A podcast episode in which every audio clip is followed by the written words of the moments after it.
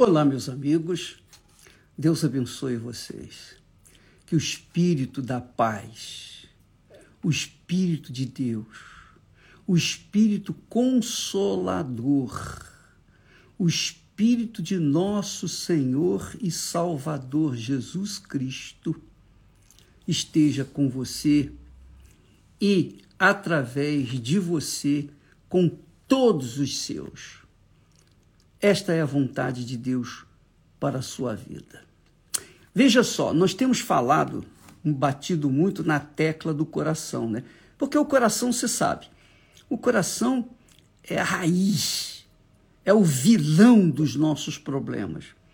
Porque é o nosso coração que tenta nos servir a outro Senhor que não seja o Senhor Jesus Cristo, o Senhor Deus. O nosso coração sempre desvia ou sempre está focando nas coisas, nas pessoas deste mundo. Então, o nosso coração é enganador. Ele engana a gente. Ele, é, ele é perverso, ele é cruel ele faz a gente se apaixonar por uma pessoa e a gente se entrega àquela pessoa e depois a vida da gente se torna um inferno em, du, em, em dobro. É ou não é? O coração é que faz a pessoa se apaixonar por um clube, por um time e dar a vida por esse time. E depois ela vai parar na cadeia porque o coração a levou a matar o, torcedor de outra, de outro time. Ela vai para a cadeia e vai sofrer as consequências. O que, que adiantou o, todo o seu fanatismo, sua paixão pelo seu clube? Nada. Custou sim a sua liberdade, custou sim o seu direito de pensar direito. Minha amiga e meu amigo, o coração é o vilão das nossas vidas, é o vilão. Ele que faz a gente sofrer. Então, para que o nosso coração venha bater de acordo com a vontade de Deus, não tem jeito, não tem remédio. Não tem remédio para o coração, sabia? Não tem remédio para a alma que não seja ela ser morta, sepultada, enterrada a sete palmos para que não venha de forma nenhuma ressuscitar e a gente receber um novo coração. É isso que Deus promete, nos dá um novo coração. Mas para Ele nos dar um novo coração, Ele nos dá um novo coração quando nós damos o nosso velho coração para Ele. Quando nós o fazemos morrer ou sepultar através do batismo nas águas. E o coração é a nossa vontade, a sua vontade. Então, para você, para você ter saúde espiritual, você tem que ter um novo coração. E o um novo coração só o Espírito Santo para dar. Ninguém mais. Só ele pode dar. Ele é o autor da vida. Ele que faz acontecer um novo coração mas só acontece o, nó, o novo coração quando você coloca o velho, o seu coração, enganador, mentiroso, dentro, ou hum, sepultado, né? ou morto. Nós temos que dar o nosso velho coração para que Deus nos venha dar um novo coração. É automático. Quando você dá o velho, ele te dá um novo. e não é recalchutado, não, é o um novinho, zero quilômetro. E isso é uma coisa pessoal. Eu não posso dar o seu coração para Jesus. Eu não posso dar o coração de ninguém para Jesus. Só eu posso. Eu só posso dar o meu coração para Ele. Muito legal isso, né? Só eu tenho autoridade sobre para dar ou não dar o meu coração. E eu dei meu coração para Jesus, ele me deu um novo coração. E é por isso que eu tenho paixão para satisfazer, para fazer a vontade do meu Pai. E quando a gente tem essa paixão de fazer a vontade do Pai, então há novos nascidos na fé, porque através do nosso novo coração, ele faz chegar até você a sua palavra e essa palavra venha trazer vida para você. Bem, presta atenção. Quando a gente fala de coração, a gente está falando das nossas vontades, dos nossos desejos, das nossas cobiças, dos nossos sonhos. Não é tão simples assim dar o coração para Jesus, porque para dar o coração para Ele, a gente tem que abrir mão de tudo que nós queremos, tudo que nós desejamos, tudo, tudo, 100%. As nossas vaidades, cobiças, desejos, concupiscências, a nossa carne é o nosso coração. Quando nós damos para Ele, então nós ficamos livres, livres daquele velho coração e recebemos um novo coração.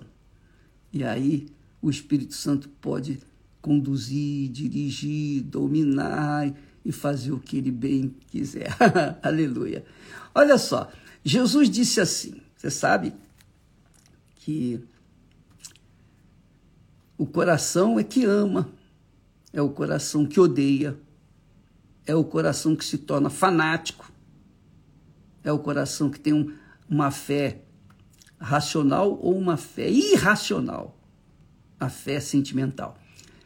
Mas quando Deus nos dá um novo coração, Jesus disse assim: olha só que legal, bacana pra caramba, isso aqui é demais.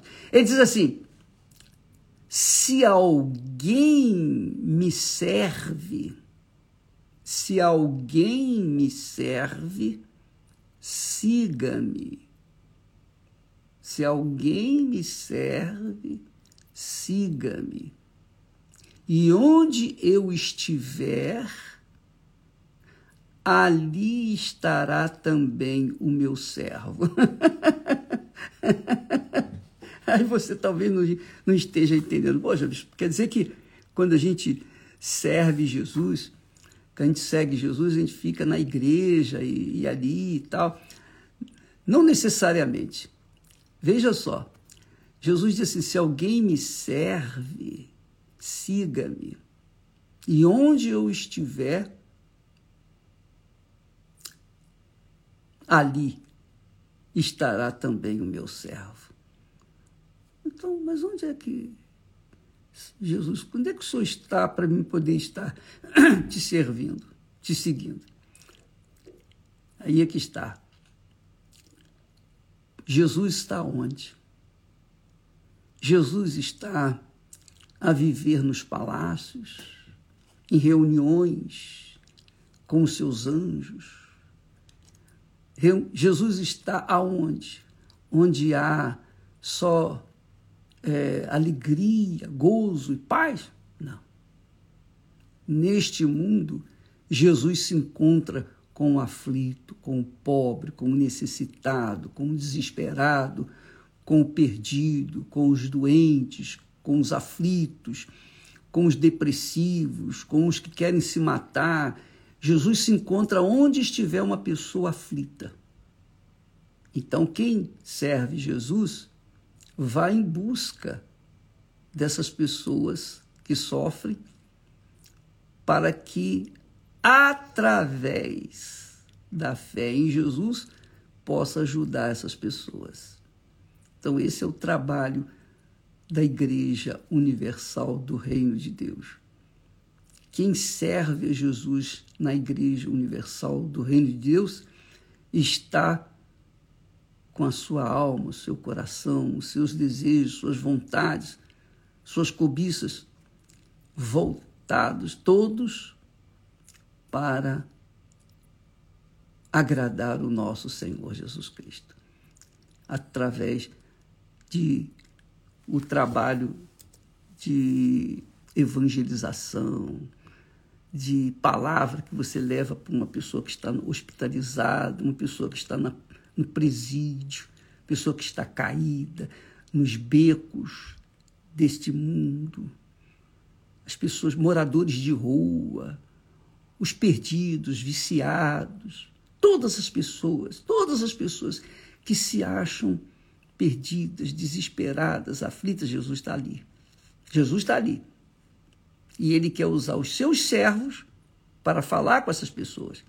Por isso ele diz: e aquele, se alguém me serve, se, se alguém me serve, siga-me.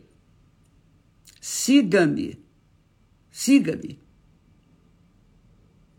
Então, se você seguir Jesus, se você serve Jesus e está seguindo Ele, você vai buscar as pessoas que estão aflitas. Ele diz: se se alguém me serve, siga-me. E, se, e, a, onde, onde eu estiver, ali estará também o meu servo. Ali também estará o meu servo. E se alguém me servir, meu Pai o honrará. É o Pai que vai honrar-nos. Se a gente serve a Jesus, o Pai de nosso Senhor Jesus Cristo, que é o nosso Pai também, vai nos honrar. Se nós não servirmos ao Senhor Jesus, obviamente, nós não vamos ser honrados pelo Pai. E por isso, podemos até crer em Jesus, mas a nossa vida estará fadada à solidão, ao fracasso, às angústias, aos problemas desse mundo. Mas se você serve Jesus, você vai estar junto das pessoas que estão gemendo. E onde você ali, onde você for, você vai passar para elas o que Jesus está te dando, porque ele vai te dirigir para ajudar aquelas pessoas. E uma vez você servindo a Jesus, o Pai, o Pai vai honrá-la, vai honrá-lo. Essa é a glória, a glória, a riqueza, a grandeza dos que verdadeiramente servem ao Senhor Jesus, dos que verdadeiramente são de Deus. Existem muitos pastores, pregadores, evangelistas, mestres, supostos apóstolos, etc, etc, neste mundo. Mas poucos são os que servem ao Senhor Jesus. Os verdadeiros servos carregam o título de servo diante do Pai. E estes é que Deus honra. Você quer ser honrada, honrado por Ele? Então, esteja onde Jesus está. Onde que ele, Jesus está? Nos hospitais, nas clínicas, nos presídios, nos leprosários, nas ruas, nos becos, nos guetos que estão perdidos por aí. Esteja lá para dar uma palavra. E, a, e Jesus, o Espírito do Senhor Jesus, vai usar a sua boca, os seus lábios, para falar com aquelas pessoas e elas vão receber vida. Vai haver luz ali e o nosso Senhor Jesus Cristo será santificado na sua vida. O Pai será santificado e vai honrá-lo ou vai honrá-la também da mesma forma. Tá bom? Entendeu, minha amiga, meu amigo? Quando a pessoa tem um novo coração, novinho, ela entende. Quando ela não tem um novo coração, ela não entende. Ela quer viver a vida dela. Ela está de olho nos seus desejos, nas suas vontades. Quem é de Deus, quem tem um novo coração, pensa no seu semelhante. Quem é de Deus, pensa no seu semelhante. Quem não é, pensa só em si mesmo. Essa é a realidade. Ou você serve, ou você não serve ao Senhor Jesus. Se você serve, você vai ver que você serve quando você se esforça em favor das pessoas que estão ao seu lado, que estão caídas pelo mundo afora. Se você não serve, você vai querer estar nos palácios, você vai querer estar numa boa, você quer, vai querer cuidar da sua vida, você quer cuidar do seu coração. E aí, é óbvio que ele não vai honrá-lo. O Pai não vai honrá-lo. Deus abençoe você. Hoje, vá na igreja, quando você for na igreja, vá com sede de receber o Espírito Santo, vai com sede de receber um novo coração. Quando você recebe o Espírito Santo, você recebe um novo coração. É automático. Quando você recebe um novo coração, você recebe o Espírito Santo. Quando você recebe o Espírito Santo, você recebe um novo coração. E quando você recebe um novo coração, você vai parar de pensar em si mesmo para pensar no seu semelhante.